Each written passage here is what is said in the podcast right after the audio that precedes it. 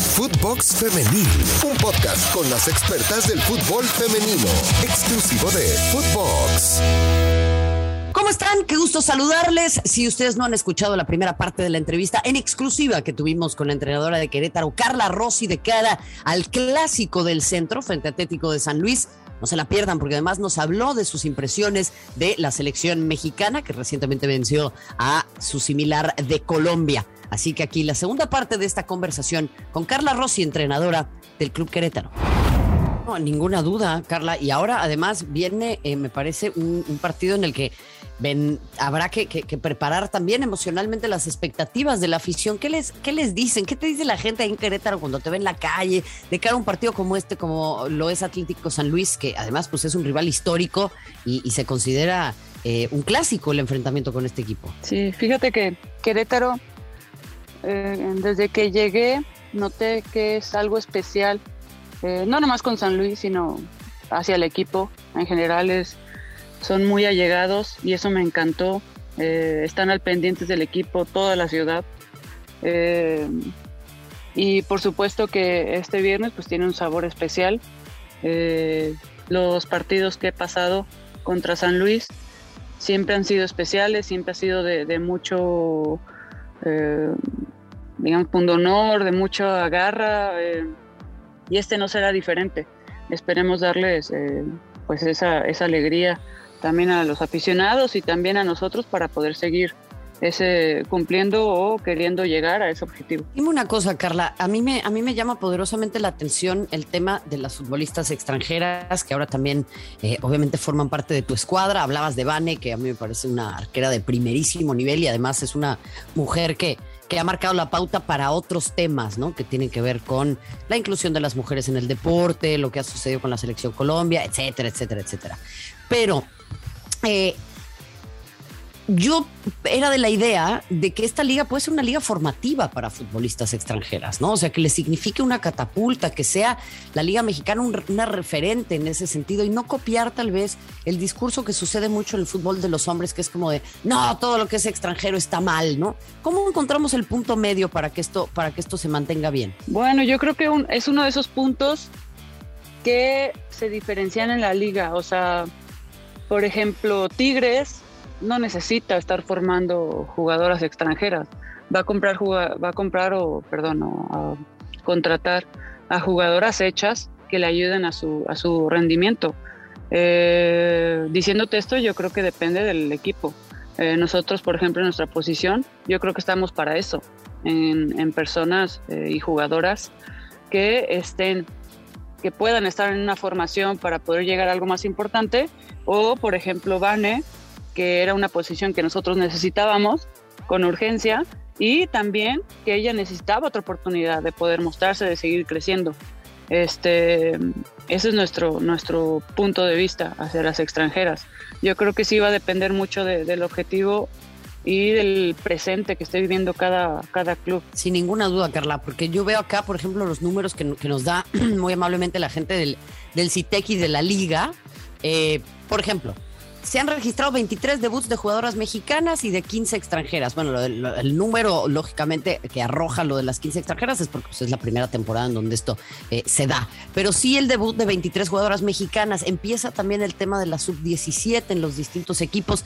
¿Cómo, ¿Cómo está Querétaro parado en ese sentido? Bien, fíjate que esa es otra parte de, cuando yo tomé este proyecto que me emocionaba mucho. Eh, ya tenían por así un convenio con alguna escuela oficial de Querétaro que hace seis meses ya le hicieron eh, pues directamente del club. Eh, y es un, punto para nosotros en el cual, aparte de desarrollar jugadoras, entrarán entrenadoras a, este mundo ¿no? del fútbol. Eh, varias que empezamos en este medio, pues iniciamos este, en un medio muy desarrollado en el cual tal vez nosotros tuvimos que aprender a marchas forzadas muchas cosas. Entonces, esa parte de la sub-17 también ayudará en la formación de entrenadoras eh, y que irán de la mano con esas jugadoras eh, que tendrán más minutos de juego antes de iniciar una liga profesional y que ayudará en el desarrollo en general, ¿no? Del deporte en nuestro país. Totalmente, Carla. Yo sé que hecho muchas veces y yo me la hago, ¿eh? De las noches de repente no me deja dormir, mano. A ver si tú me puedes ayudar. Pero ¿cómo cerramos, el, cómo cerramos el, la brecha entre los equipos tan dominantes en la liga y los que no lo son tanto? Bueno, para mí es, es fácil la solución, pero eh, es difícil hacerlo. Eh, esa parte de poder homogenizar la, la liga en cuestión de, de presupuestos eh, sería lo mejor, pero pues es casi imposible por, por el estilo o la forma de dirigir que tienen los clubes en nuestro país. Este, para mí eso es la vía y por supuesto sabemos que, es difícil de lograr. Eh, y la otra es, esa, estamos hablando de, parar a los que están más arriba, ¿no? Que para mí sería injusto.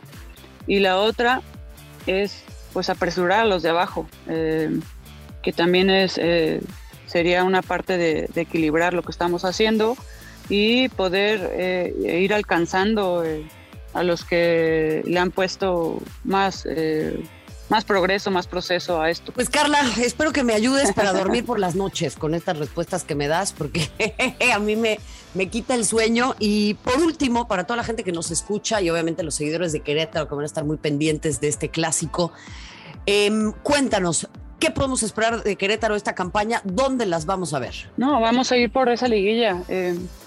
Eh, tenemos que, afianzarnos en, lo que venimos haciendo y afianzarnos hablo de, mostrarlo con goles y resultados, mostrar el equilibrio del equipo para poder lograr esos triunfos y alcanzar esa liguilla. Es nuestro, es nuestro sueño, nuestro objetivo y la verdad es que morimos de ganas por, cada día por demostrarlo y por lograrlo. Carla, agradecerte muchísimo que hayas estado aquí con nosotros y por supuesto enviarte un muy fuerte abrazo. Eh, sabes perfectamente de la admiración y el respeto que tengo para ti como persona y como profesional y evidentemente será un lujo volver a ver la alegría de tu equipo y ese estilo que les caracteriza, pero sobre todo verte a ti como formadora de futbolistas y de mujeres ejemplares en nuestro país. Gracias. Es mutuo, Marion. Eh, saludos y muchas gracias por la entrevista y ahí estamos en contacto. Vamos a estar muy pendientes. Ya lo saben ustedes, el clásico del centro se enfrentan Querétaro y Atlético San Luis en una nueva jornada de la Liga BBVA MX femenil. Otra entrega de Footbox femenil también. Mi nombre es Marion Reimers. Recuerden seguirnos en todas nuestras plataformas, redes sociales. Y ya lo saben, este es el podcast más importante de fútbol femenil que existe. Así que, a nombre de todo el equipo, gracias y hasta la próxima. Footbox Femenil, podcast exclusivo de Footbox.